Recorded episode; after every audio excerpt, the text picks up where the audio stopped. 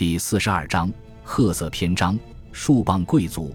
一九三六年四月一日，当奥地利驻巴黎公使馆的新闻专员接到波旁帕尔马公主打来的电话，他终于等来了好消息。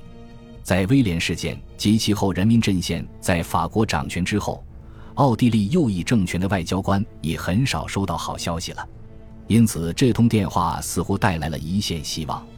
波旁帕尔马家族是法国王室的分支，通过联姻与哈布斯堡家族产生联系。齐塔皇后、吉卡尔皇帝的遗孀就出身于波旁帕尔马家族。那位新闻专员，人称瓦瑟巴克博士。希望能够改善濒临危险境地的奥法关系。听筒里的女性声音的确传来了富有吸引力的提议。他直截了当地提到，在一九三六年这个多事之秋，奥地利在麻烦不断的欧洲所面临的窘迫困境。奥地利在大萧条中受到严重打击，工厂倒闭，田地荒芜，只能指望旅游业救济。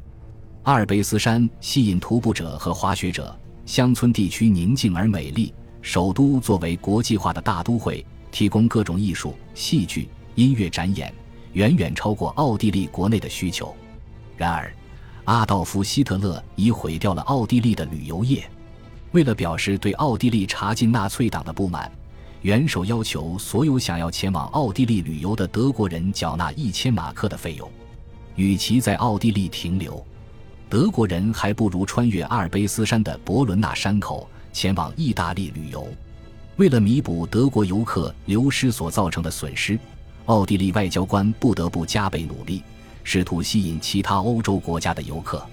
因此，瓦瑟巴克此刻非常欣喜，因为他听说波旁帕尔马公主的朋友里瓦伯爵夫人希望为奥地利举行一场盛大的宣传活动。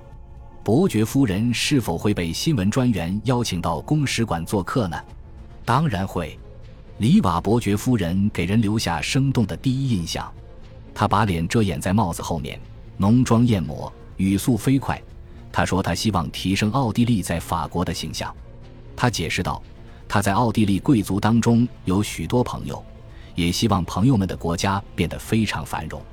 例如。”他与遭逢不幸的威廉大公相知甚深，他对奥地利外交官在调查和审判期间无所作为深感失望。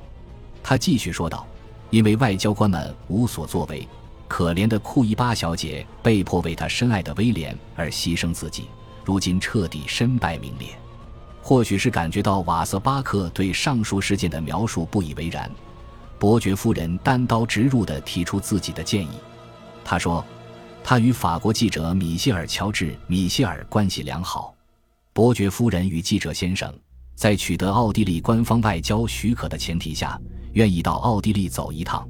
乔治·米歇尔将会为媒体写出赞美奥地利的文章，以及一两本宣传奥地利的图书，以鼓励法国人追随他们的脚步。他提议把乔治·米歇尔请到公使馆来做客，新闻专员表示同意。瓦瑟巴克还把伯爵夫人恭敬地送到门外。当伯爵夫人登门拜访的时候，瓦瑟巴克还来不及仔细思量。此时，他终于可以理清思路。自从去年威廉的丑闻曝光以来，这已变成奥地利的媒体灾难。瓦瑟巴克曾在其职责范围内密切关注此事。他曾认为波莱特库伊巴是个臭名昭著的诈骗犯。他感到惊讶的是。像里瓦伯爵夫人这样有社会地位的女士，竟然认识库伊巴，甚至还为库伊巴辩护。在第二次会见中，瓦瑟巴克的怀疑终于得到证实。乔治·米歇尔自报家门，说自己写了八九十本书，还提到墨索里尼因为他把法国游客吸引到意大利而给他奖赏。他还声称，由于自己与国际卧铺列车公司的私人关系，他从来不需要为火车票付钱。伯爵夫人帮腔道：“乔治·米歇尔如此富有，因此奥地利不需要为他的宣传之功提供资金补偿。他们很奇怪地提出金钱的话题，又很奇怪地提出不需要金钱。”瓦瑟巴克心里直犯嘀咕。然后果然不出所料，关于威廉的话题又被提起。记者先生和伯爵夫人说，他们希望能够促成哈布斯堡王朝在奥地利复辟。他们为威廉事件对君主制事业造成的伤害感到遗憾。这一涉及政治性的敏感领域，绝非奥地利外交官应该谈论的事情。一九三五年，奥地利的确更加欢迎哈布斯堡家族，甚至有部分家族成员已回国，但通常这些人都不像威廉这么具有传奇色彩。一九三五年九月，奥地利总理秘密会见皇位觊觎者奥托·冯·哈布斯堡。然而，正如瓦瑟巴克所说，并没有关于复辟的官方政策。伯爵夫人试图打圆场，他说：“他们所需要的只是大使馆邀请他们前往奥地利。”瓦瑟巴克答复道：“欢迎他们访问奥地利，但发出邀请并不符合标准程序。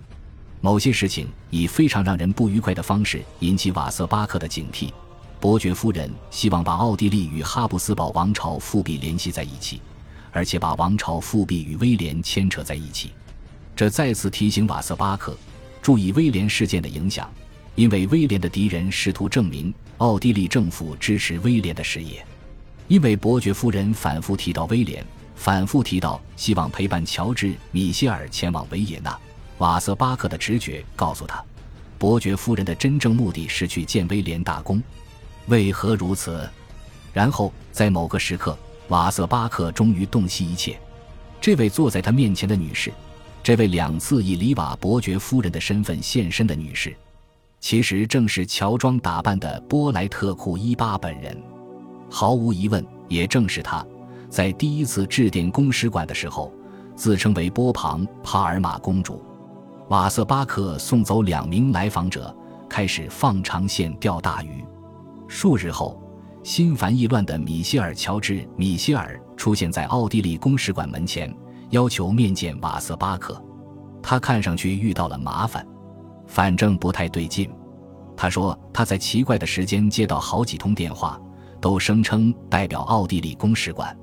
这几通电话的声音都不同，听上去都不像外交官。乔治·米歇尔问瓦瑟巴克是否知道里瓦伯爵夫人的真实身份，瓦瑟巴克肯定地回答道：“所谓伯爵夫人，就是乔装打扮的波莱特库伊巴。”乔治·米歇尔想知道瓦瑟巴克为何不提醒他。瓦瑟巴克真诚地回答道：“当时他以为他们两个是一伙的。”乔治·米歇尔为自己申辩，声称自己最近才知道真相。乔治·米歇尔说：“一个私家侦探社给他提供了证据，库伊巴曾冒充里瓦伯爵夫人，库伊巴曾答应给他十万法郎。”作为向公使馆说情以及前往奥地利的回报，然后乔治·米歇尔补充道：“库伊巴还坚持要带上某个名叫瓦西里·帕涅克的家伙前往奥地利。他坚称此人拥有他们在奥地利需要动用的所有关系。”事情终于真相大白。当然，帕涅科就是威廉以前的政治顾问，很可能正是他策划了1934年至1935年的这桩丑闻。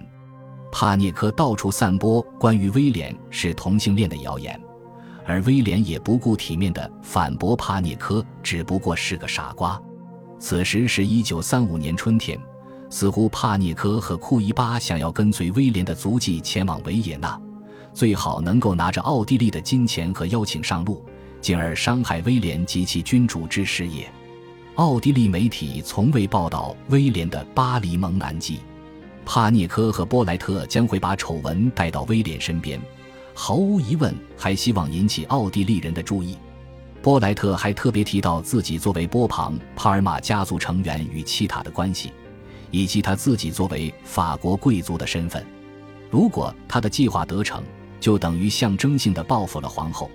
他无疑是把皇后视为威廉的另一个女人，也报复了那个嘲笑他阶级出身的法国记者。这个衣着过时、工人出身、体态发福的女子，怎么可能扮演富有魅力、明艳照人的伯爵夫人呢？他的计划未能得逞，至少未能完全得逞。波莱特的第二个骗局拆穿了他的第一个骗局，而且暴露了他与帕涅克的狼狈为奸。那么，米歇尔·乔治·米歇尔又扮演了什么角色呢？他可曾是威廉的朋友？他那么容易被乔装打扮的波莱特欺骗吗？那位记者对威廉所知甚多，因此肯定认识波莱特。他在名媛淑女的衣帽间里，巴黎的沙龙里，里维埃拉的沙滩上度过了大半生。他喜欢那些爱出风头的女人，并把报道这些女人的花边新闻变成自己的事业。他曾在书中逐字逐句写下那些法国疯女人的风流韵事，她们为财富、阴谋、皇位而疯狂。但波莱特是有那么一点特殊之处。瓦瑟巴克由始至终都在关注威廉事件，而且曾旁听审判。以他的多疑和睿智，他也知道波莱特的底细。他曾在法庭上见过波莱特，也在报纸上见过波莱特的照片。然而，他也几乎被乔装打扮成伯爵夫人的波莱特所骗，至少最初是被骗了。因此，或许乔治·米歇尔的确是无辜受骗了，或许他没有受骗。但决定尽量配合这个相当棘手的女人。无论乔治·米歇尔扮演的角色是什么，他没有前往奥地利。无论故事的开局是什么，故事的结局是，波莱特和帕涅科还在法国。感谢您的收听，喜欢别忘了订阅加关注，主页有更多精彩内容。